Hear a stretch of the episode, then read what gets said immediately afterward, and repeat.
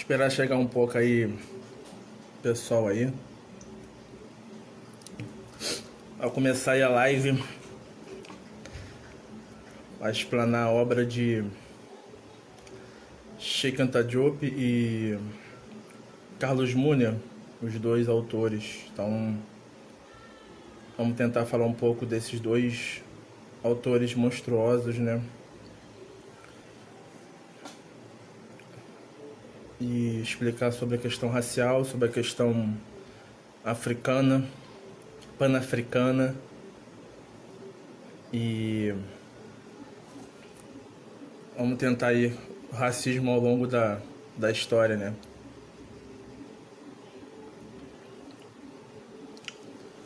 Esperar mais uns três minutinhos, dois minutinhos, para ver se chega mais gente para começar.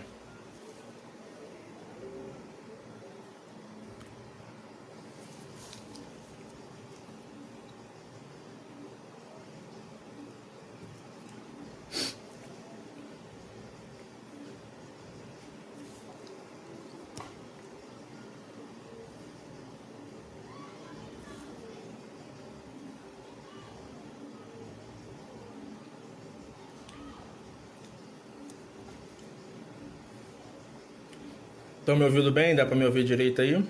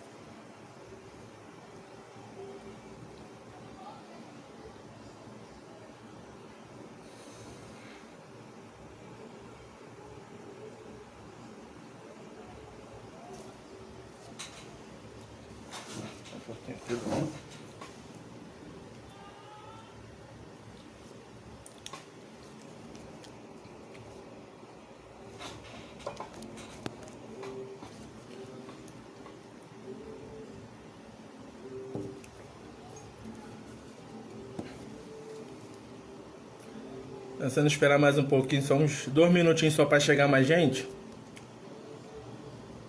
Para para começar a fazer a explanação da obra de Carlos, Carlos Muxa Cantadior, dois autores fenomenais, né? Que é de leitura obrigatória para quem quer ser não só antirracista, mas ter consciência preta, né? Da sua história, do seu, do seu legado. Então, eu acho que são dois autores que é importantíssimo, imprescindível para os pretos entenderem né, a sua história e essa questão antirracial.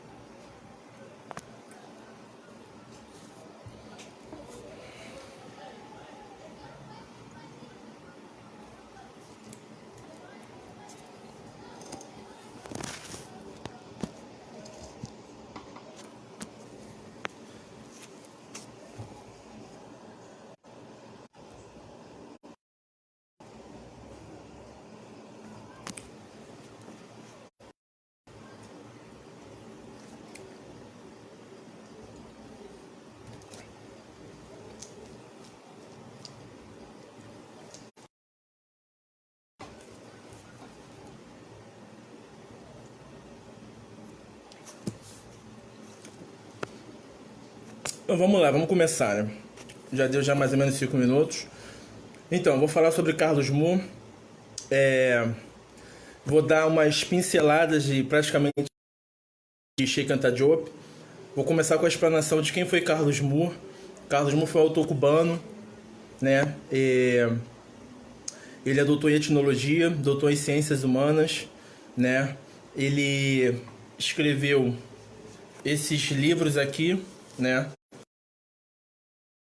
Não em ordem cronológica que ele escreveu, mas ele escreveu A África que Incomoda, importantíssimo livro. Marxismo e a Questão Racial.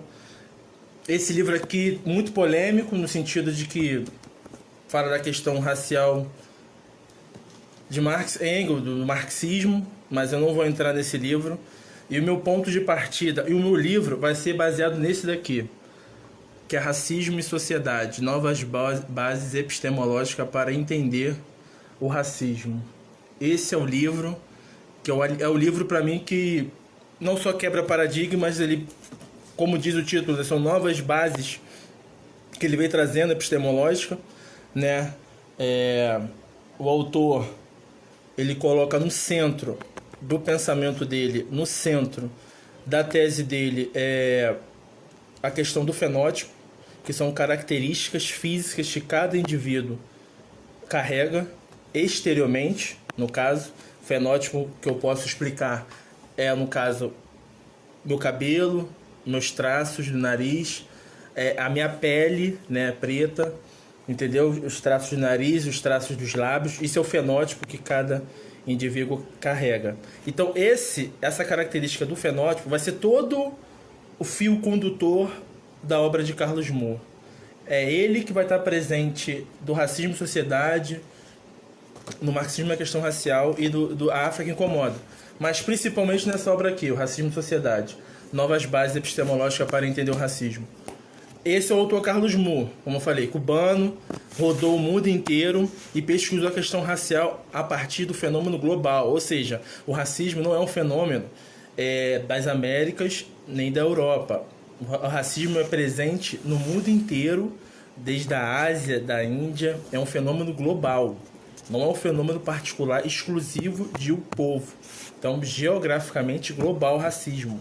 Então, ele estuda o fenômeno racial, o racismo, a partir de várias culturas, de vários fenômenos e especificidades de cada cultura. Ou seja, é o, o trazendo o fenótipo no centro da explicação do fenômeno racismo global, é o fenótipo que vai demarcar. Outro autor que eu vou trazer, que é o Sheikh Anta mas tem, tem, tem um texto do Sheikh Anta aqui, tem entrevista do Sheikh Anta aqui, e o autor, Carlos Mu, ele faz um agradecimento ao Sheikh Anta Diop. Sheikh Anta é um autor senegalês, é um historiador, é um físico, ele é um químico, ele é filósofo. Anta Diop tinha uma, uma envergadura intelectual assim acima muito da média de sua época. É, ele provou com testes até de melanina a negritude, a pretitude do, do, do Egito antigo, como, como Kemet. Então o Carlos Muller até tem um agradecimento no livro, né, porque o Sheikh Anta Diop ajudou muito é, ele né, a formular esse livro e se enveredar nessa linha racial né, de estudar o fenótipo como catalisador, como o ponto central da questão racial. E o Sheikh, ele foi secretário também do Sheikh Anta Diop, o Carlos Moura, foi secretário, né? Então, você ver que os dois cruzaram muito, não só informações, mas o, o Sheikh Anta Diop incentivou muito o Carlos Moura e deixou praticamente um legado para ele continuar de uma linha de fenótipo. Anta Diop estuda a questão mais pré-colonial africana e das raças humanas, de como elas se desenvolveram, como elas foram morfologicamente se desenvolvendo, se adaptando, ou seja, como os traços fenotípicos foram se adaptando, ou seja, fenótipo eu sempre vou voltar e martelar. Fenótipos são as características externas que o indivíduo carrega. O traços do nariz, a cor da pele, o cabelo, se ele é crespo, se ele é liso, se ele é ondulado, a cor da íris dos olhos, se ele é preto, se ele é verde, se o cabelo é ruivo, entendeu? Isso é um fenótipo, entendeu? E esse é o ponto de linha racial do Carlos Moore. Sheikh Diop, como disse, secretário, Carlos Moore foi secretário de Sheikh Diop. E vou começar através de Sheikh Diop, que como Carlos Moore pega essa base de, de, de Sheikh Diop, não só aperfeiçoa, mas introduz um outro conceito que é o fenótipo. Sheikh Diop ele tem uma teoria de dois berços, né? Como eu falei, Sheikh Diop ele era multidisciplinar, ou seja, ele se enveredava, ele passeava e ele estudava várias disciplinas, não só história, não só paleontologia, como arqueologia. Ele dominava cinco línguas, entendeu? Então ele variava muito o seu arsenal, o seu arcabouço né, teórico, científico. Ele, além de ser químico também, isso aí deveria trazer uma bagagem muito importante.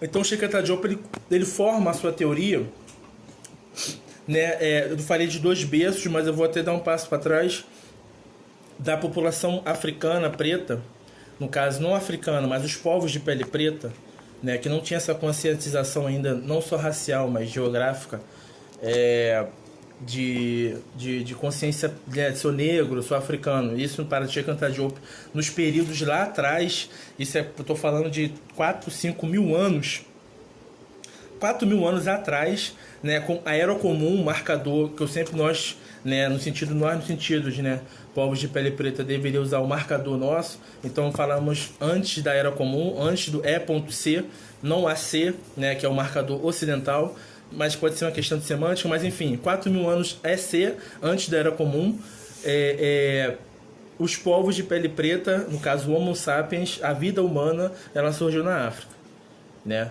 Ela surgiu na África e a partir isso aí que está falando é a ciência até dos europeus, os cientistas, os biólogos, né? Então provaram já, enfim, por paleontologia, por arqueologia, por genética, né? A vida surgiu na África. Isso é um dado, né? E até corrobora também até as questões religiosas bíblicas.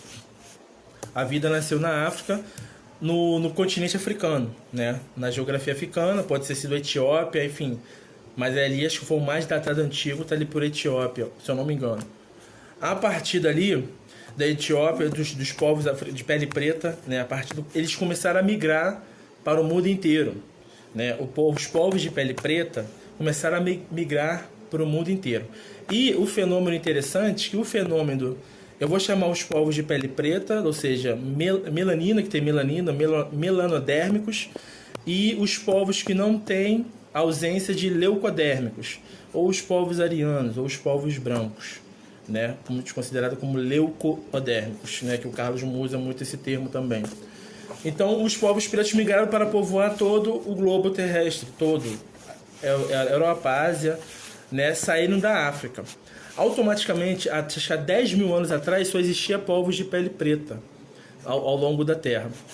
A partir disso, desses povos de pele preta, eles começaram a sair de África e começaram a povoar a Europa e a Ásia. Esses povos de pele preta, na subida, ou então quando se estabeleceram dentro de Europa e Ásia, eles começaram a mudar os seus traços fenotípicos. Ou seja, a pele preta não tinha mais necessidade, porque a pele preta ela protege contra os raios ultravioletas. Ou seja, era bombardeado por raios ultravioletas e a pele preta ela serve não só para proteger, mas para absorver a vitamina D através da fotossíntese. Então a pele preta, a melanina, ela serve para absorver o sol e também como uma camada de proteção.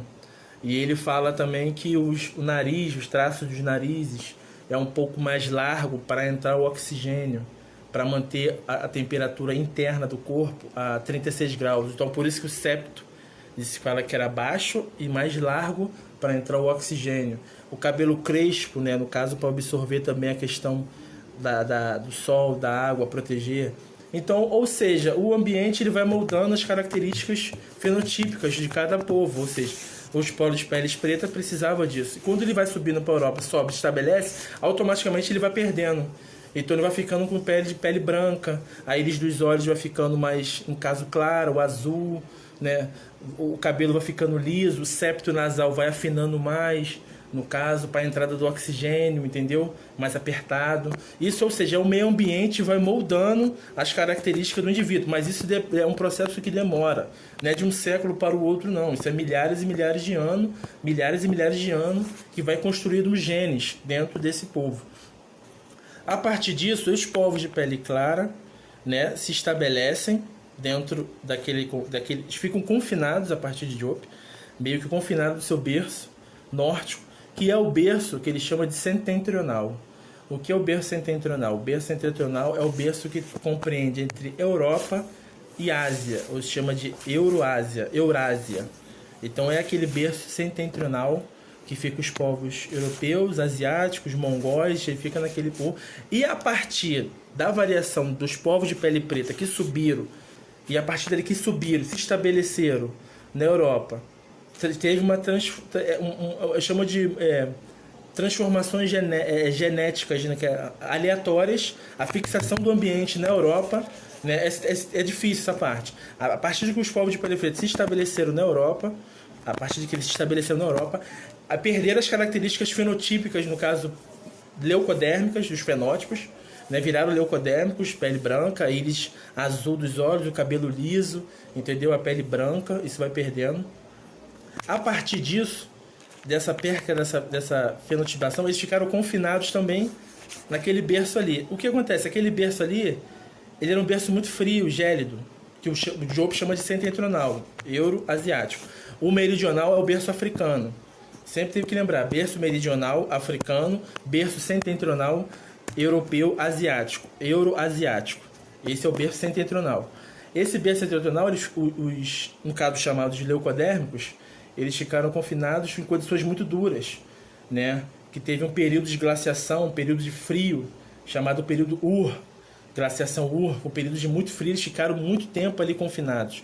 Ou seja, eles criaram uma natureza deles belicosa, que no ambiente frio, né, de escassez de recursos naturais, você acaba criando um, uma consciência mais belicosa. Você vê o outro quase como um inimigo, porque tem poucos alimentos para você, né, não só se alimentar para si, para o outro. Né, e se refugiavam muito em cavernas. Ou seja, a condição que aqueles leucodérmicos ficaram dentro daquele contexto, confinados naquele berço europeu, criaram condições duras para eles e moldaram a consciência dele.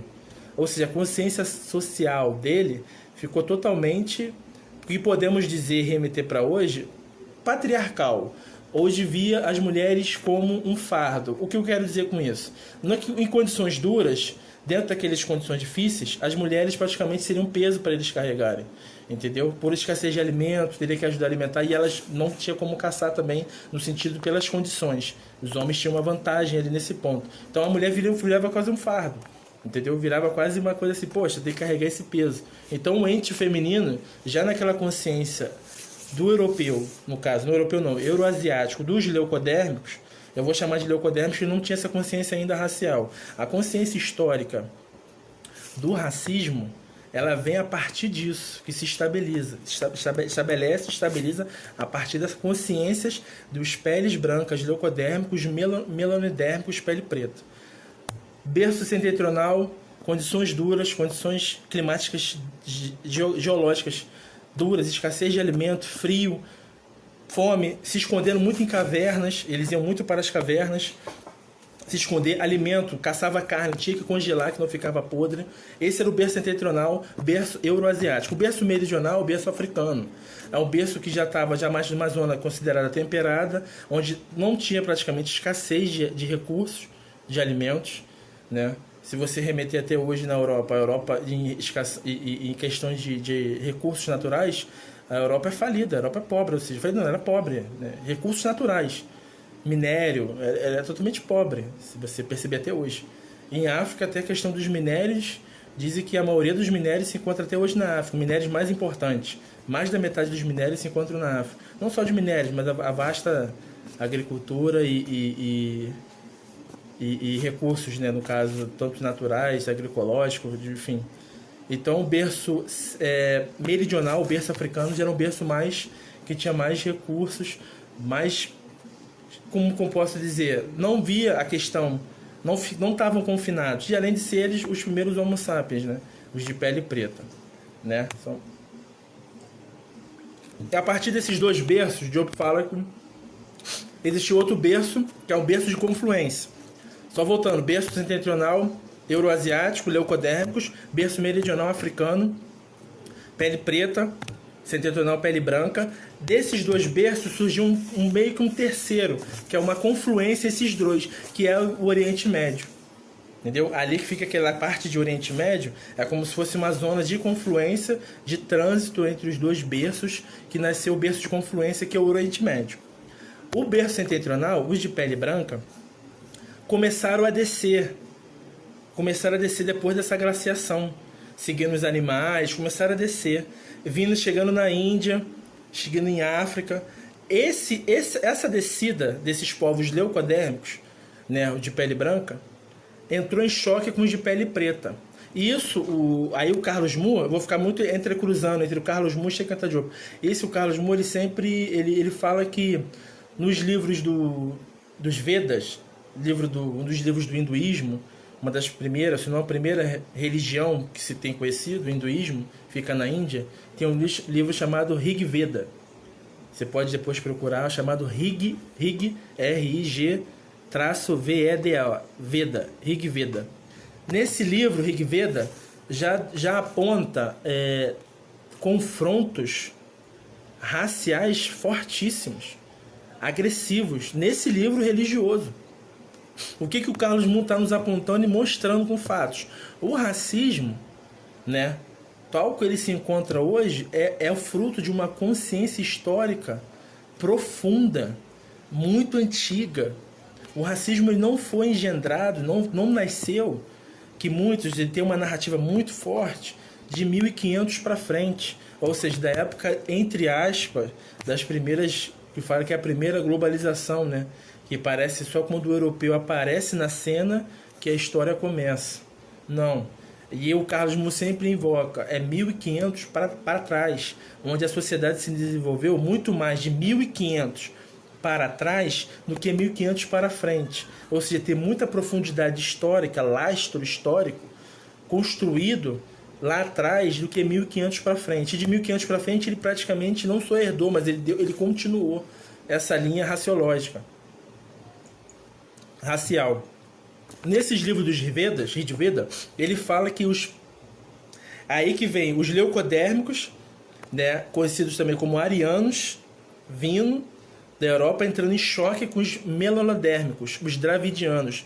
Dravidiano, povo de pele preta também considerado, melodérmico, dravidiano, pele preta, leucodérmico, leucodérmico ariano, pele branca. E lembre-se sempre, a variação preta que surgiu a pele branca surgiu amarela, por isso que é o berço euro, euroasiático. Peles amarelas e pele branca. Esse, é, esse é, o, é a tese e é o, o construto histórico que o Chico Diop aponta para a gente. Através da variação preta, surgiu todas as outras raças, mas o estudo dele foca mais em pele branca e pele amarela. Então, esses, esses arianos leucodérmicos, ao encontro com os melanodérmicos, no caso os pele preta, teve choque. O livro do Rijveda aponta, aponta, demonstra, está escrito, dizendo que os, os povos de pele nobre, ariana, deveriam extirpar os povos de pele preta. Ou seja, é um debate racial dado. Mas aí não é o racial como consciência racial no caso negro, branco. Não, é o fenótipo, aí que entra a questão show de bola do Carlos Moore. É o fenótipo que é o marcador social mais claro, evidente e universal que os seres humanos detêm. Ele fala que os animais, ele, eles têm também seus marcadores, né? Os animais têm o cachorro, o gato, ele tem. Se o, o gato urinar num canto, o cachorro cheirar, ele vai identificar, entendeu? Tem uma, uma, uma identificação, uma diferença ali entendeu? E nós humanos é o visual, que é o fenótipo que vai apontar e vai fazer as demarcações raciais já naquele tempo, sem formar da consciência, mas o fenótipo já está dado. Tem os de pele preta, no livro Ridveda já apontou, os povos arianos, entrando ferozmente, entrando dentro dos povos indianos, no caso indianos não, dra dravidianos, pele preta, e tendo esse choque forte, muito forte, né? E, e, meio que suplantando os povos de pele preta, né? Por ter essa natureza já deles belicosa, de guerrear, já no berço nórdico, ou seja, berço de escassez, de frio, entendeu? De ver o outro sempre como inimigo, que no momento que você está com escassez de recursos, a sua natureza de, de, de, de, belicosa fica mais aguçada. Né? Você sempre vai ver o outro como inimigo. Então você vai sempre gerar uma adrenalina muito forte para sempre atacar o outro. Entendeu? Isso, isso é uma consciência né, europeia né, que foi Tá, tá entrincheirada isso na Europa, né? A, a, como se considera hoje a xenofobia, né? Tá em todas as trincheiras. A xenofobia é uma coisa clássica. Até dos cientistas deles, europeus, já provam. Realmente a Europa é totalmente xenofóbica, né? Nessa questão. Mas xenofobia é uma coisa, racismo também é uma outra. A xenofobia é como se fosse quase um proto-racismo. Proto-racismo, ou seja, não está formado ainda um racismo sistemático. Xenofobia aqui dizendo que é aversão a qualquer pessoa, ao outro, ao estrangeiro. Ele tem aversão, ele vê como inimigo. Isso é uma característica da Europa, dos povos leucodérmicos que se estabeleceram lá. Essa é uma característica deles. Né? E a característica africana, uma característica xenofilia, ou seja, de ver o outro não como inimigo, mas ver como amigo. Então ter uma abrir um pouco mais os, os braços e saber receber. Né? Essa é uma característica que a partir de Job ele faz a sua explanação. Né? E o Carlos Mu ele aponta nesse livro dos Vedas, né? dos Rig Vedas, esses ataques sistemáticos, esses ataques frontais e esses ataques que se você vê até hoje na Índia, é o regime de castas. O que é engraçado, tem que lembrar uma coisa importantíssima. As castas na Índia não eram racializadas. Não existe o regime de casta racializado. Ou seja, que hoje você se encontra na Índia, né? As peles pretas, as peles que ficam lá abaixo no, na Índia, quase como se considerado uma ralé, que ninguém até nem pode tocar, e vai ficando pele branca, ele vai ascendendo. Isso foi devido aos fatores dos, dos, dos povos arianos que entraram em choque e implantaram o regime de casta racial. Foram os povos leucodérmicos a partir dos lá tempo lá atrás e a Índia reproduz até hoje. Porque o regime africano, segundo Shekanta Diop e as sociedades africanas, eram todo regime de castas. Era toda castadas. O Egito era castados, os caldeus eram castados, todas as sociedades, ele fala, a maioria, praticamente todas, eram regime de castas. Isso lá atrás, gente. O que seria um regime de castas? pela visão africana, antes de vir em contato com os povos leucodérmicos. O regime de castas era o regime era, era, era, um, era um regime, uma estrutura socioprofissional hereditária. O que significa regime socioprofissional hereditária? Ou seja, em, civilizações africanas, de todos os povos, o pai, por exemplo, ou a mãe, o pai, por exemplo, tinha uma função de ser o ferreiro, né? que tinha uma função específica. Então, o filho dele automaticamente também seria ferreiro, porque era uma questão social, que ele estava numa importância social dentro da comunidade. E nessa comunidade ele era visto como pai e tinha um filho, ou seja, sócio, profissional pela, região, pela, pela, pela questão profissional, ele era ferreiro, e hereditário, literalmente, porque ele era filho. Então, o regime socioprofissional hereditário. Isso era um regime de castas.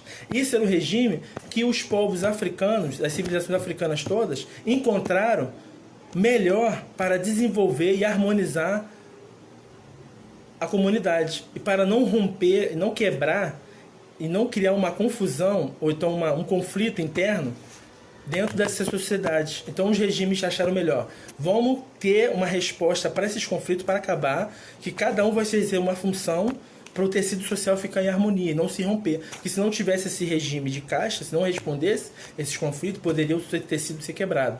Então, regime de castas socioprofissional hereditário. Em sociedades indígenas, os povos leucodérmicos, é, é, é, leucodérmicos povos brancos, amarelos, entraram em choque e acabaram com esse regime de castas e introduziram a casta racial. Ou seja, quanto mais ficando branco, mais ele vai ficando da nobreza, mais ele vai ficando perto dos recursos e dominando os recursos. Esse é um dos pontos né, de, Sheikh Anta Diop. E o Carlos Mo entrecruza com ele muito bem. É, outra coisa que Carlos Mo fala dentro da questão do fenótipo, que ele fala que o racismo, além de ser um fenômeno histórico, construído historicamente, que visa monopolizar os recursos e monopolizar não só os recursos, mas o simbólico, o que é importante, o que é estético, como um valor, ele distribui esses recursos a partir do fenótipo parecido com o seu. Então, dentro de um sistema raci racial, dentro de uma sociedade racial, eu vou traçar um paralelo com uma questão da natureza. Por exemplo, na natureza existe a diversidade. Uma coisa que é dada, né? Todos sabem que uma diversidade é uma coisa que é dada, é uma coisa meio que óbvia da natureza. É uma coisa que surge quase como imponderável. Você vai ver rosa amarela, você vai ver rosa vermelha, você vai ver laranja da terra, laranja de, com várias diferenças, né? que os seres humanos catalogaram também, tem isso, mas existem vários tipos de, de rosa, existem tipo, vários de laranja. Essa diversidade, para nós humanos, vai se tornar diferença quando ela entra no campo da relação. A partir do momento que o ser humano se relaciona, a diversidade vira uma diferença. E a partir da diferença, o grupo dominante transforma isso num valor hierárquico. O que eu quero dizer? A partir do que o preto, branco, amarelo se relaciona, a diversidade já está dada. A diversidade é inata da natureza. Né? Vários tipos de rosa, vários tipos de, de laranja, vários tipos de, de pé de. Né? variações. A partir da que essa, essa diversidade dos humanos sabe, é, começa a se relacionar, cria, cria as diferenças e a partir das diferenças, que é um subproduto dos valores hierárquicos que o grupo dominante impõe sobre o grupo dominado. O branco é o belo, o branco é inteligente, é, é, é, o branco é o, é o que é o legítimo, o branco que detém a riqueza, o branco que detém o monopólio do conhecimento. Então, isso é a partir das relações, das diferenças que se hierarquizam. E o Carlos Moon fala uma coisa que o racismo ele é um fenômeno, como eu falei, não só global, é importante dizer isso. O racismo não é um fenômeno exclusivo, ele é um fenômeno global. Todo, todo lugar do mundo tem um fenômeno do racismo por causa do fenótipo, sendo uma característica física externada, universalmente dada, externada, faz os povos se sociabilizarem a partir do fenótipo. Então, o racismo não vai acabar, assim, nem, nem tão cedo. Desculpa, mas é duro, mas não vai, nem tão cedo vai acabar. Porque ele fala muito bem claro, o racismo não é questão moral, o racismo não é uma questão ética, não é uma questão de bem, mal, de bonito, feio, metafísico, espiritual. Não, o racismo não é isso. O racismo, para o Carlos Moore, é uma disputa de espaço, de recursos, entendeu? De monopolização que tem raízes profundas históricas Entendeu? É lá atrás mesmo, de dois mil anos, três mil anos, cinco mil anos atrás, né? Que se constituiu historicamente. E a partir dessa constituição histórica, aí que tem, vem depois a ideologia. Ele, as pessoas falam que o racismo é uma, ah, uma ideologia. Não, o racismo não é uma ideologia. Para ser combatido como uma contra-ideologia.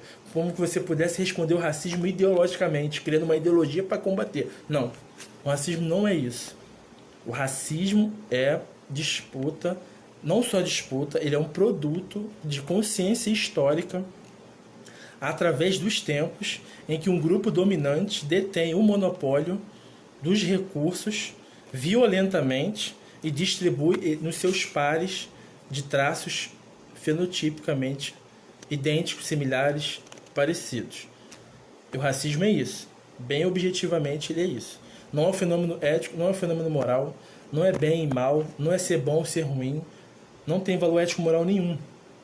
É disputa de espaço e de, de, de, recursos ao longo da história.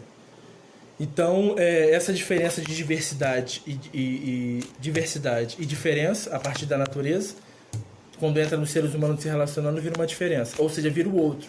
O que é o outro? O outro que é diferente fenotipicamente diferente de mim. Meus traços é diferente dele. Isso é o marcador já está dado. O marcador que não precisa de explicação por si só. Você vê a pessoa, você vê que ela é diferente. Isso aí, desde a época lá atrás, os seres humanos já percebiam isso. Já sabiam que tinha essa, essa diferença. Não tinha uma consciência. Mas o marcador já estava dado e já separava por ali. Como eu volto mais uma vez, o livro dos Vedas, o livro mais antigo, os livros mais antigos do hinduísmo, já tinham categoricamente, peremptoriamente, literalmente, já ali o debate, a debate racial nítido. Pode depois procurar o livro dos Redos, até esse livro aqui tem. Ele fala, explica muito bem nesse livro. Os livros do, do, dos Ridveda que ele buscou a base para, para ancorar, não só sustentar a sua, a sua tese, mas ele provou literalmente que o racismo é muito, muito anterior. Ele não é um fenômeno do capitalismo, ele não é um fenômeno do, das navegações europeias de 1500 para frente. Não, já tem muita questão racial lá atrás, né? dos livros dos Vedas, né? É, é a partir da, da, da maldição de Cã, do contexto judaico-cristão, também já tem. Então ele é muito, muito antigo, é uma consciência história muito antiga e que é o fenótipo que demarca. Outra coisa que o Carlos Moore, ele adentra muito a questão do monopólio do racismo, como é que consegue sustentar é, esses povos leucodérmicos conseguem sustentar é, durante muito tempo né, a, questão racial, né, como é que eles conseguem né, é, sustentar o monopólio dos recursos, né? Os leucodérmicos, às vezes, eles numericamente eles são inferiores, geralmente, né? Você vê no Brasil é, é, é número menor, né? E tem esse debate de não debate, tem uma é um dado que a maioria da população, no caso, ele é negra, né? E ele fala que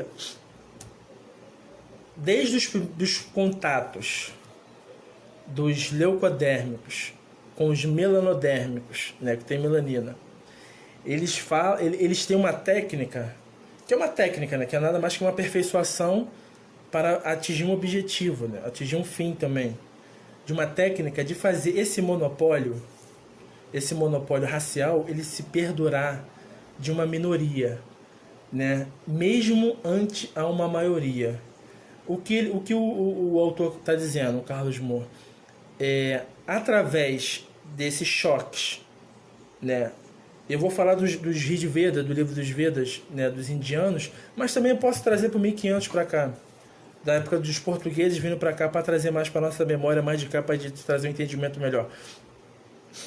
É, uma, uma, uma pequena, microscopicamente, pessoas brancas, no caso homens brancos, eles fazem uma mestiçagem, ou seja, uma miscigenação violenta, um caso, né? Eles começam a fecundar violentamente o povo nativo, né? E ele consegue vedar as mulheres dele, com as, mulheres brancas. O que o Carlos está dizendo com isso, isso é muito, muito interessantíssimo. Ou seja, através da miscigenação, a, a elite branca, né, é, é, os que dão o domínio branco, eles ficam praticamente intactos veda suas mulheres e a capacidade de um homem, no caso biológica, natureza, de semear, que você falou, homem é semente, é, é, três gerações já miscigenam muita coisa, uma capacidade muito grande. Então, na história, não só do, de Brasil, dos de Vedas, então qualquer contato com os leucodérmicos entra, você percebe. Por exemplo, na Argentina tinha muitos e muitos pretos, ultimamente foi suplantado. Tem preto até hoje, mas exterminou. Tentaram fazer isso no Brasil, mas não conseguiram, né? através de, de, de, imigrantes de 1870, acho que até 1910 ou 20, veio muitos imigrantes. Mas não conseguiram acabar isso com o Brasil, que muitos, até os cientistas políticos da época intelectuais, falaram que o Brasil seria branco. Né? Um deles, acho que era Monteiro Lobato, postulou isso e, e dizia que praticamente seria branco. Mas a sacada dos leucodérmicos era fazer uma mestiçagem violenta, vedar suas mulheres e fazer essa miscigenação forçada. E através desse mestiço, né, dessa mestiçagem, o desejo seria sempre o branqueamento. Sempre se branquear. Por isso que ele fala que a contenção, de fazer a contenção do, dos leucodérmicos, dos brancos, que agora já, já tem uma consciência racial branca, né? Voltando, antes não tinha essa consciência racial de preto e branco, e amarelo e tal, não tinha.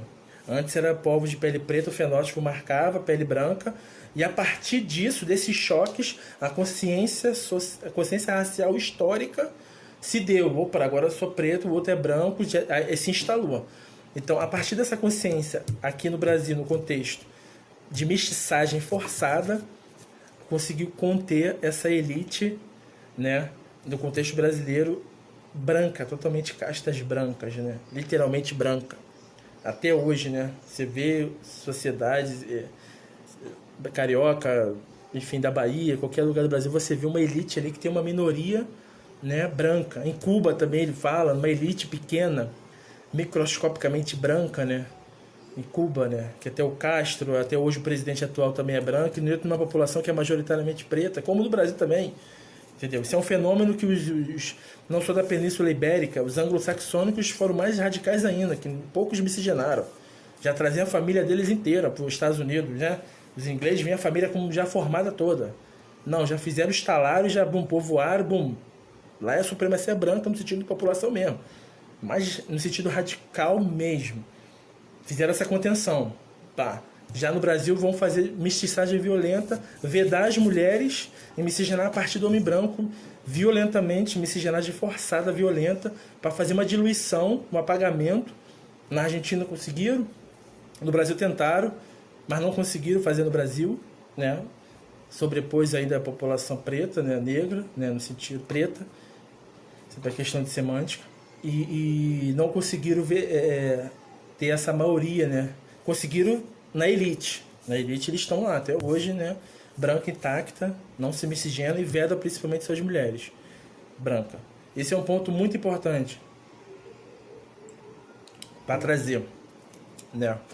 E dentro da característica do Brasil, eu vou traçar um ponto que é importantíssimo de como as políticas de imigrantes, né? Aí eu estou ampliando, mas está dentro do contexto de Carlos Moore, da questão do fenótipo, como uma consciência histórica. O racismo é uma consciência histórica universal, o racismo é isso. É uma consciência histórica racializada, universal histórica. E tem muita profundidade histórica. O que aconteceu no Brasil? 1870, tinha muitos pretos forros, pretos que conseguiram comprar suas alforrias, pretos que já estavam meio que libertos. E tinha uma classe média preta e branca também, mas preta. Não tinha, mas estava começando a se formar, né? E eu trago outro autor aqui para me corroborar, o Joel Rufino, Saber de Negro, é um livro. Depois eu posso até botar as bibliografias, vou botar nos comentários as bibliografias. Que tinha uma, uma, uma, uma, uma em 1870 tinha uma, tinha uma classe começando a formar uma classe média preta tinha um, aliás, um embrião. Não vou falar que estava formando, não, mas tinha um embrião. Começando a crescer de pretos, de, de, de mis, mis, mis, miscigenados ali, os mestiços. Estava começando a, a, a, querer se informar. Ter um embrião. Aí, o que, que, que o Brasil fez? Né? Teve o processo de industrialização, né? teve uma virada ali de industrialização mas também tinha um problema de o Brasil ter muito preto. Isso era um problema também para os cientistas intelectuais da, da época, né? Aí que vem, vem a questão também da ideologia, da hegemonia, que veio formado depois da consciência racial histórica formada. A ideologia vem depois, ou então ela, praticamente eles pegam dessa consciência histórica racial muito profunda. Os ideólogos intelectuais da época, né, pelo período de 300 anos de escravidão, isso forma dentro, isso plasma na tua cabeça uma hierarquia racial, principalmente dos intelectuais brancos. Então eles tinham, o Brasil um problema também de ser muito preto. E eles, sorrateiramente, ou então estrategicamente, começaram a incentivar a vinda de estoques.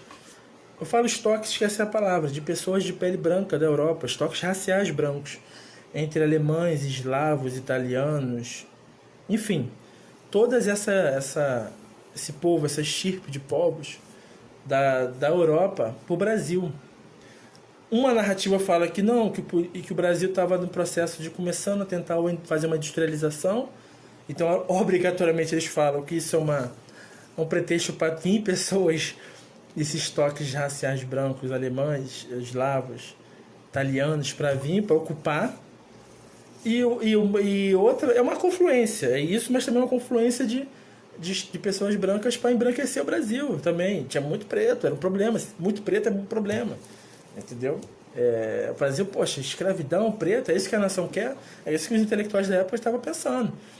Então, corroboraram também a questão eugênica, no sentido de adivinhar, e só que eles fizeram uma coisa que fica assim, poxa, é, eles incentivaram, né, narrativas históricas apontam também com dados incentivaram, deram, não sei se deram, mas negociaram terras, incentivaram o plantio, café, né, para eles estabelecerem e formar família. E nisso os pretos, né, e os mestiços que estavam aqui, eles foram praticamente suplantados, né, no sentido por esses toques raciais vindos da Europa, né, essa mão de obra de trabalho, não só a mão de obra de assalariado de trabalho, mas de ser donos de negócios. Que eu sempre falo, não é possível que na nossa época, de mesmo sendo próximo da, da abolição, não tivesse pretos e né, mestiços, né, aquela pessoas ali na, naquelas condições diferentes de, fenotipicamente das elites que estavam iniciando esse negócio. Com certeza, com certeza tinha e tinha dados provando. Pretos já do, a, fazendo artesanato, donos de, de, de barbearia, é, é, for, é, ferreiros, cabeleireiros, dentistas. Tinha sim, tinha muitos, tinha muitos sim naquela época. Só que essa mudança de industrialização, junto com o problema racial, ver esses toques raciais suplantou, suplantou os pretos, né? E, e detalhe, o principal barato, não só suplantou os pretos, suplantou também os brancos também aqui. Porque se você ver na, olha como é que o Brasil foi. Ele incentivou pessoas imigrantes, incentivaram. Incentivaram, você pode fazer qualquer coisa para incentivar. Te dou uma terra aqui, depois você paga, é um incentivo. Te dou uma chance de você começar. Te dou uma chance de você começar. Né, os italianos, libaneses, japoneses, judeus, enfim. Judeus eu não me lembro, mas assim, alemães, eslavos, japoneses, italianos né? Então ele, eles tiveram incentivo da, da, do Brasil. E isso que entra com o Carlos Mundo a questão do fenótipo. Porque eram populações brancas e suplantando, no caso, o assalariado preto. Né? Eliminando até ele de possibilidade de ele ter uma. de iniciar o seu próprio negócio. Né? E se você vê de 1910 entre 1800.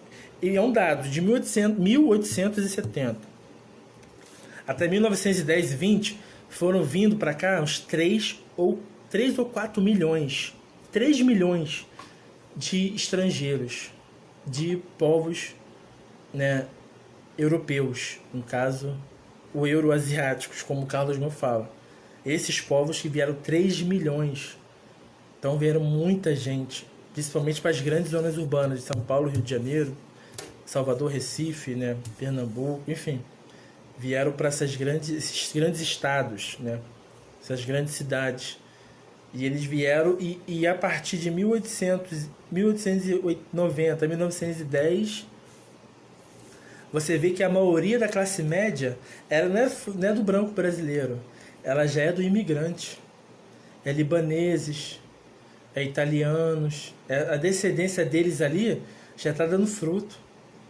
Entendeu? Já, então, ou seja, já suplantou né, Matarazzo, veio São Paulo ter esse nome aí, né, italiano Matarazzo e tal, alguns judeus. Então, ou seja, já naquele, naquele nessa, nessa, nessa, nessa transição ali de 1870 a 1910, vem esses imigrantes e eles já dão frutos dos seus filhos e já forma a classe média, quase elite, uma classe média forte já, filhas de imigrantes. Não é filha nem do branco, não, nem, muito menos do preto. Entendeu? Então criou um problema. Então o preto virou um problema, né? Que ele ficou, ele ficou sem um párea. Que a partir do momento que deram uma, entre aspas, uma abolição para ele, ele ficou a ver navios. Ele falou, poxa, fiquei assim, ficou um párea social, porque ele não conseguiu um emprego. Porque o imigrante já tomou, ele tinha que disputar com o imigrante e com o branco brasileiro. Então o Brasil foi muito bem, né? Foi um projeto bem feito, de uma engenharia muito bem feita. Que ele suplantou o preto pós-abolição, no sentido, e anterior, já no período já começando a vir a industrialização, né, ele já suplantou o preto no sentido com duas disputas, com o branco daqui e com o branco já imigrante. Ou seja, o fenótipo, como fala, ele é o marcador, ele é ele que marca o, o, os recursos. Ele que traz à tona os recursos no sentido de monopolizar e a partir dele vai não só deliberar, mas ele vai quem, quem, quem vai né, ficar com esses recursos, se não o outro que parece comigo. Então, esse é mais ou menos uma explanação que o Carlos Mu traz. Né? Eu vou repito aqui, essa obra aqui é, é fenomenal. Carlos Mu, Racismo e Sociedade. Entendeu? Aqui. Novas, novas bases epistemológicas para entender o racismo, né? não só na, na antiguidade, mas no contemporâneo. É um autor que ele quebra não só paradigmas, ele traz uma nova abordagem de explicar o fenótipo que é o fenótipo que determina, é o fenótipo que, que, que equaliza, e é o fenótipo que vai ser o marcador universal através dos tempos, historicamente construído, socialmente construído, com muita profundidade histórica, entendeu? E é esse que vai lá atrás, lá atrás, arraigado, que vai vindo até hoje como um fio condutor da questão racial. Então, e o Sheikh Anta Diop, que no caso ele, ele se embasou, né? Ele teve muita base de Sheikh Anta Diop, ele faz um agradecimento no livro, que é um historiador senegalês, né? Eu falei no começo, até vou repetir, é um historiador senegalês que ele foi só historiador, ele foi físico, ele foi químico, ele falava umas cinco línguas, né? E ele era pan-africanista no caso, né? E ele formulou a teoria dos berços, né? Que eu falei já anteriormente aqui no Vias, o berço setentrional e o berço meridional. E os be o berço meridional, o berço africano, que estava totalmente. É, o ente feminino era valorizado, as sociedades eram mais matri matricêntricas. E é bom reiterar isso que é muito perigoso às vezes, a gente colocar um matriarcado como se fosse um matriarcado meio que europeu, né? De só as mulheres que decidiam os recursos. Né? O matriarcado que o Diogo está falando não é esse tipo de matriarcado que a gente pode se compreender, não. Como se fosse uma resposta para o patriarcado, né? De que só os. Não, não. Ele está falando que o matriarcado africano, ou, matriz, ou sociedades matricêntricas, ele está falando que o ente feminino tinha um filtro que tinha que passar pelo ente feminino. Ou seja, tinha uma valorização do ente feminino, entendeu?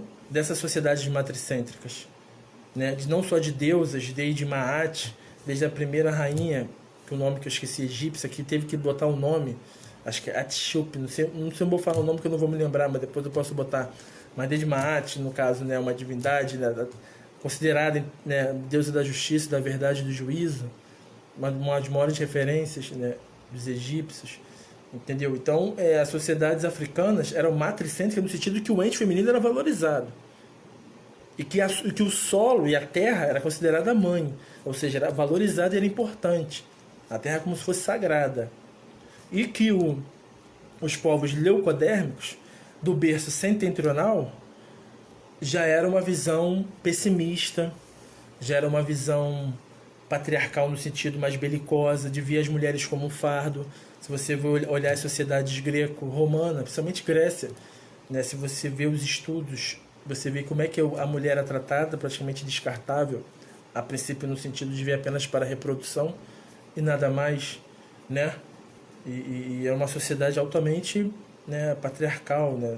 Só os cidadãos gregos poderiam deliberar na polis, entendeu? E, e automaticamente a xenofobia, os que os bárbaros, né, berberes, que falavam de outro modo diferente, já se achavam povos atrasados. Ou seja, já tinha um, um ponto xenofóbico, ou podemos considerar como um proto-racismo, né, ali já se formando no período já grego ali, que o Carlos Muva lá atrás, de ver o outro não como diversidade, ver como o outro como um diferente. E a partir dessa diferença, trazer valores hierárquicos trazer valores não só simbólicos, estéticos, morais, de colocar no outro totalmente eu sou diferente dele e eu sou superior a ele. Lembrando sempre que esses povos leucodérmicos eram povos, segundo Diop e até Carlos Moura, muito agressivos, né?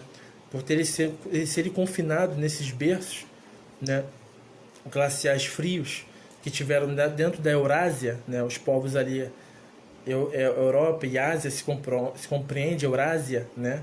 Os povos arianos, ele é altamente belicosos, altamente belicosos, né? Que a, a, a vasta historiografia, né?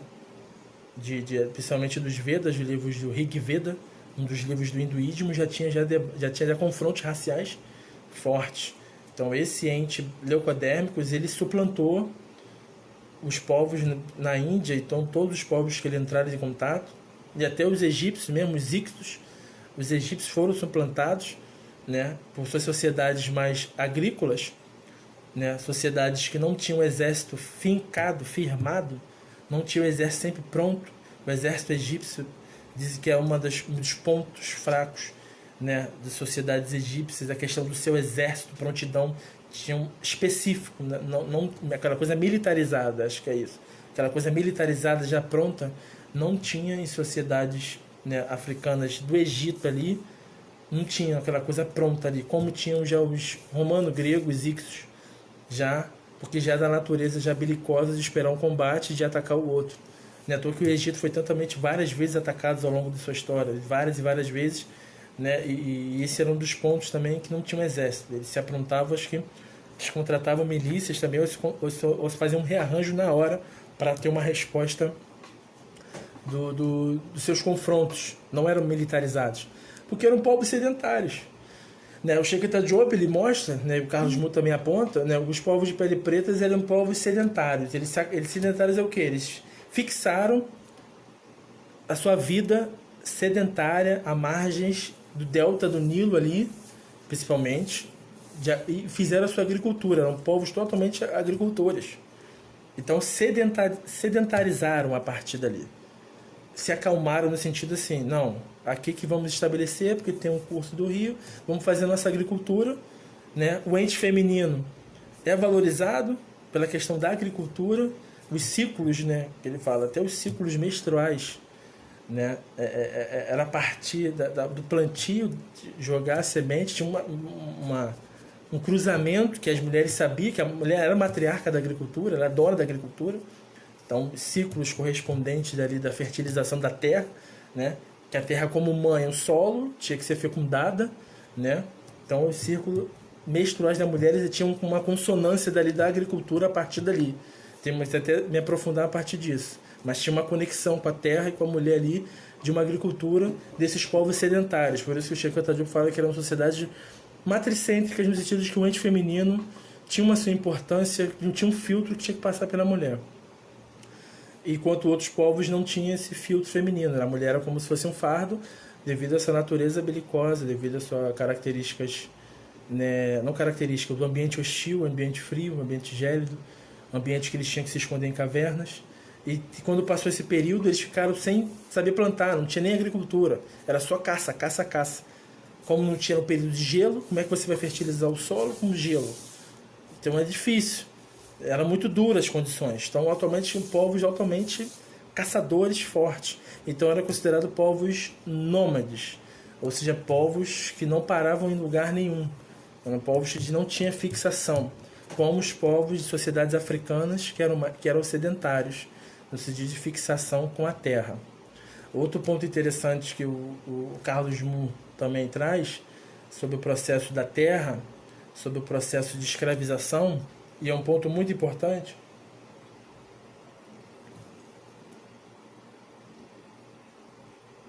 em que vai haver a separação entre escravização e servidão, que há vários tipos de escravização. Tinha uma escravização com viés econômico, tinha uma escravização com viés doméstico, mas e tinha a questão da servidão. vou trazer à tona no Egito, que dizem que tinha uma sociedade que tinha escravos. Eu acredito, não acredito não, é, não, não se corrobora essa essa afirmação porque eram sociedades que tinham era um período de servidão, né? Você servir para algo maior que você, você servir para um bem maior do que você. Isso é diferente de escravização. Escravização como se, como se fosse um modo de produção. Isso, Carlos Moa aponta que não existia em sociedades africanas. Preste bem atenção. Escravização como modo de produção não se compreendia em sociedades africanas.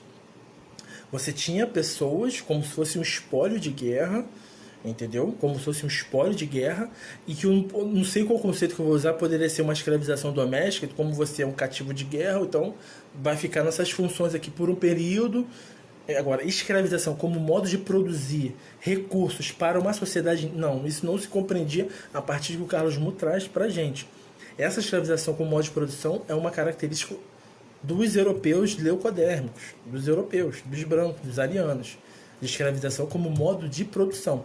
E ele fala que a escravização era endêmica, ou seja, ela existiu em toda a sociedade. Mas agora, essa escravização como modo de produção, principalmente no viés econômico, não se compreendia em povos africanos. né? E sociedades egípcias era servidão. Você vou trazer um exemplo atual para a gente entender melhor. Você pergunta, nada contra não, só uma pergunta. Você pergunta para o evangélico, por exemplo: Você é escravo de Deus ou você é servo de Deus? Ele vai, acho que aquilo vai ser absurdo. Não, escravo não. Escravo de Deus não. Eu sou servo de Deus. Estou servindo a Ele, servindo para um bem maior do que eu. Está compreendendo para trazer mais ou menos a, a noção de diferenciação de um tipo de escravização por um tipo de servidão? Então não se compreendia a partir de Carlos Moore e de Shankar Diop esse modo de escravização como modo de produção de uma sociedade inteira produzindo não. Isso aí era o modo europeu ocidental euroasiático, né, ariano. E para outra coisa, para existir esse tipo de escravização em sociedades africanas, você tinha que passar pela propriedade privada. Em sociedades africanas,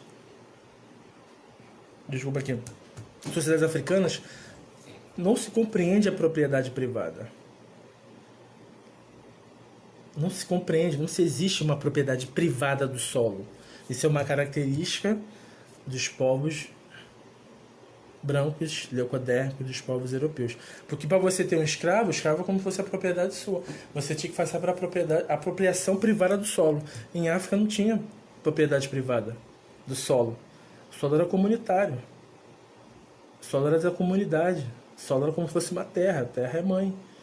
Entendeu? Como é que você vai vender a sua terra, essa...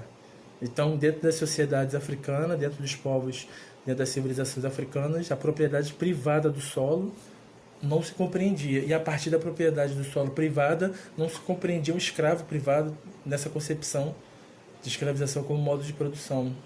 Então, não faz sentido.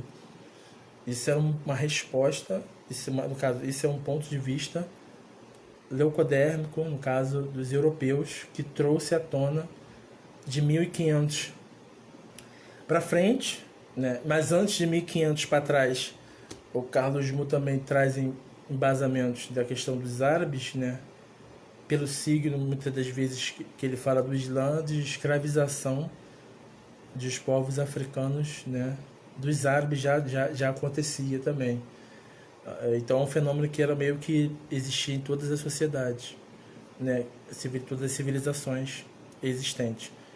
Mas as sociedades africanas não se compreendia, era um processo mais de servidão, trazendo à tona no Egito, de servir para um bem maior do que eu, servir para algo além maior do que eu, para um bem comum muito muito maior que eu e, e, e, e sabe que não se que, que eu permita que eu faça servir ao bem da comunidade. Então, reiterando, o racismo ele é um produto de uma consciência histórica que traz o fenótipo no eixo dos recursos e da divisão desses recursos. É o fenótipo que baliza os recursos a partir dos grupos racialmente conscientizados, ou seja, os grupos que detêm o monopólio dos recursos fenotipicamente distribui e também a partir dessa distribuição monopoliza esses recursos, quem marca isso é o fenótipo. Não é uma questão moral, não é uma questão ética, não é uma questão metafísica. Para Carlos Moore, o racismo não vai acabar, o racismo vai perdurar bastante tempo, porque enquanto tiver um, um, uma, uma convivência de disputa de espaço, de recursos, e tendo um marcador que é uma consciência histórica anterior a dois mil, três mil anos atrás, é, o, a questão racial, o racismo, ele vai perdurar bastante tempo. É isso que ele traz e acho que isso que é muito sofisticado. É muito importante trazer isso porque ele tira uma questão, principalmente ronda as academias, ronda as universidades, senso comum, que acho que a escravidão que trouxe, que trouxe essa a questão racial, o racismo. A escravidão não trouxe o, o, o racismo. Ele, ela praticamente ela aperfeiçoou o racismo, mas o racismo é fruto de uma consciência histórica grupal de grupos que detêm esse monopólio fenotipicamente e que a partir dessas vitórias, né, por ser uma natureza de, de belicosa, uma natureza que vem arrasando qualquer um que seja diferente dele, ele já constrói no imaginário dele um ideal vencedor. Um ideal de que hierarquicamente ele é superior, mais inteligente, mais guerreiro, mais bonito. Então, é através dessa consciência histórica lá atrás, que ele vem trazendo, ele traz essa consciência dos povos, né, lá atrás dessa consciência, hierarquiza como os valores, hierarquiza esses valores desses fenótipos e traz a questão do racismo continuadamente. O racismo, ele, ele, ele, ele sempre fala, o Carlos Moura, é uma, é uma metamorfose. Ele, ele sempre ele, surge aqui, ele surge em vários pontos. Importante, o racismo não é um fenômeno único, o racismo é um fenômeno global. Ele nasce em vários pontos do mundo. Na Índia ele nasce, no contato com os africanos no Egito, no contato com a Índia nas Américas, sociedades indígenas, sociedades dos nativos da América. Quem entrou em contato com, as, com as sociedades américas de 1500? A Península Ibérica, Espanha e Portugal, os anglo-saxônicos, né? Ingleses, né? Alemães, ingleses nos Estados Unidos, anglo-saxão. E nas Américas vieram os portugueses e os espanhóis. Pra tu ver, dois povos da Península Ibérica, Espanha e Portugal, com características fenotípicas do que? Leucodérmicos, mesmo sendo uma variação, né? Dizem que o português é uma variação, como se fosse uma. Português não, entre os europeus, entre os leucodérmicos, é como se fosse o. Que tem, uma, tem um choque entre eles também. Não posso romantizar, não que achar que não tem uma, uma unicidade, mas não tem essa unicidade. Entre eles tem choques. Eles foram, eles foram povos que teve muita guerra entre eles, fraticidas entre eles. Mas para se juntar e arrematar um povo, um continente, eles se juntam, entendeu? Como foi com a África, como fatiaram a África no Congresso de Berlim. Teve um Congresso de Berlim que dizem que foi uma das causas da Primeira Guerra Mundial, um Congresso de Berlim em 1800, 1890, 1891, enfim, um congresso que repartiram a África como um bolo e cada um falou, a Itália vai ficar com essa parte, a Inglaterra vai ficar com essa parte, é, é, é a Alemanha vai ficar com essa parte, ah, ou seja, teve uma união ali entre eles entendeu? Mas essa união toda não, não, tem uma guerra entre eles. E Portugal, para não trazer à tona, Portugal ele é um dos ele é um dos dos, dos, dos povos, entre eles os leucodérmicos, que é como se fosse meio que uma ralé assim, uma ralé não, mas um povo meio que ó. E mesmo assim, esse povo português e espanhóis vieram para as Américas, vieram para as Américas e tiveram choques com os povos nativos aqui e o que eles fizeram? Meio que suplantaram os povos indígenas, no sentido de suplantar, não, que tem hoje, até eles têm hoje, mas você entender no sentido de suplantar, imporam sua força, né? E Carlos me volta à tona, aquele clássico, né? Da mestiçagem violenta, né? E a contenção de suas mulheres, porque você tirando um homem de cena, homem é semente. Então o homem tem que estar apartado, né? Quando eu falo homem, falo dentro do contexto de, de povo. O povo nativo tem sua construção familiar, o homem e a mulher. Vem um povo invasor.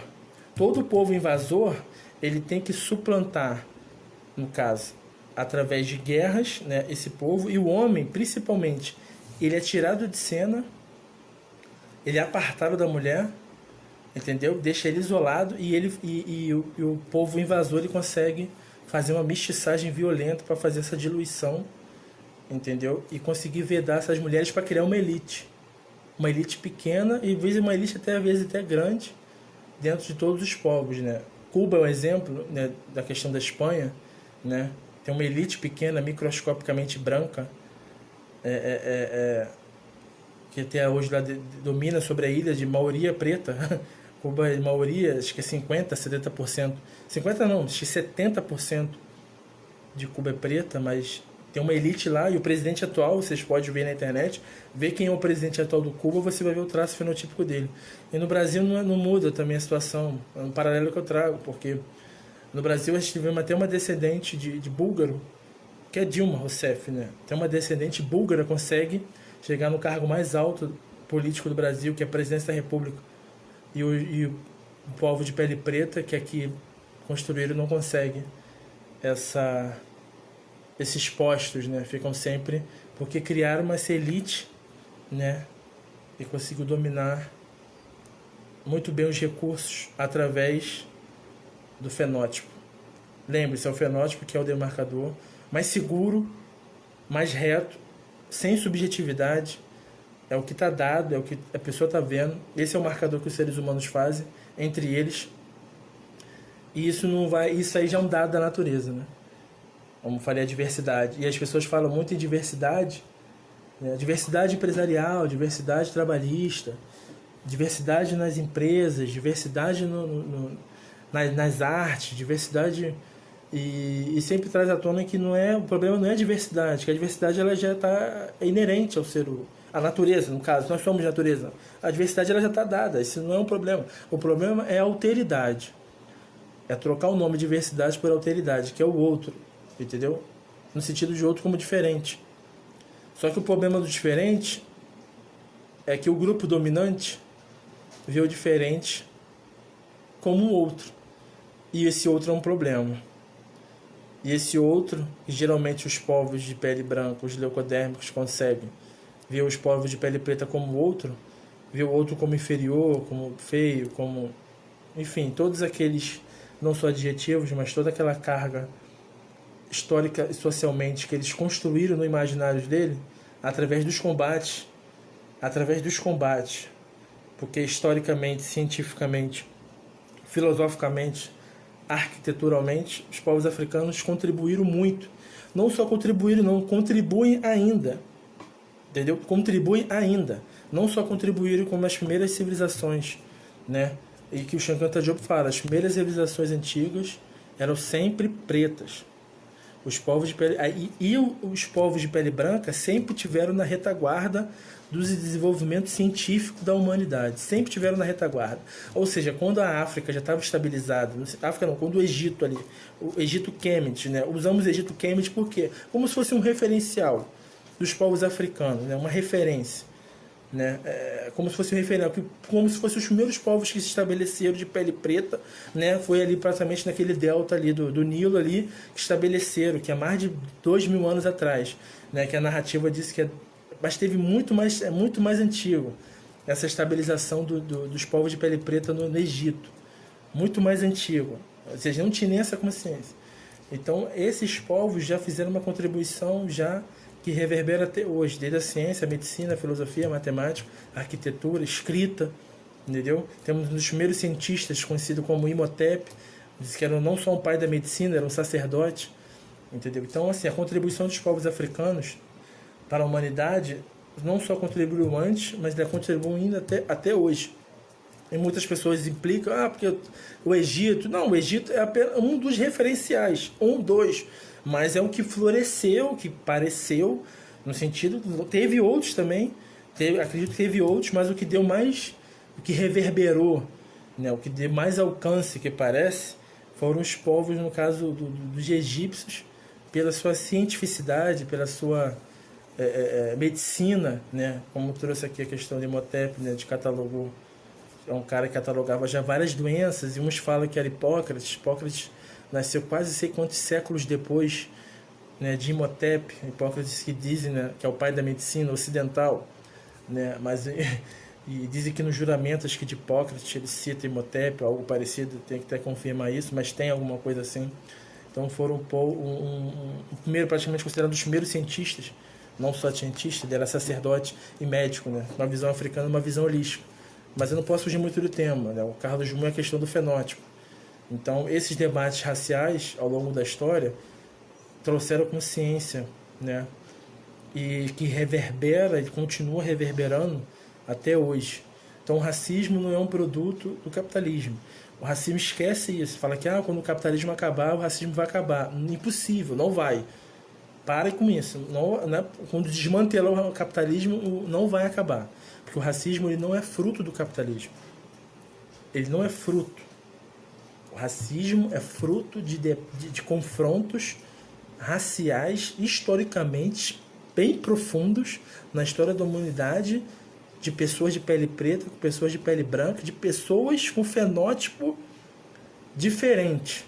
Eu falo de pele branca e pele preta, mas é, é o fenótipo mais dado mas com traços fenotípicos diferentes entre si, que debateram lá atrás e vem essa consciência histórica enraizada. Então não é uma ideologia também.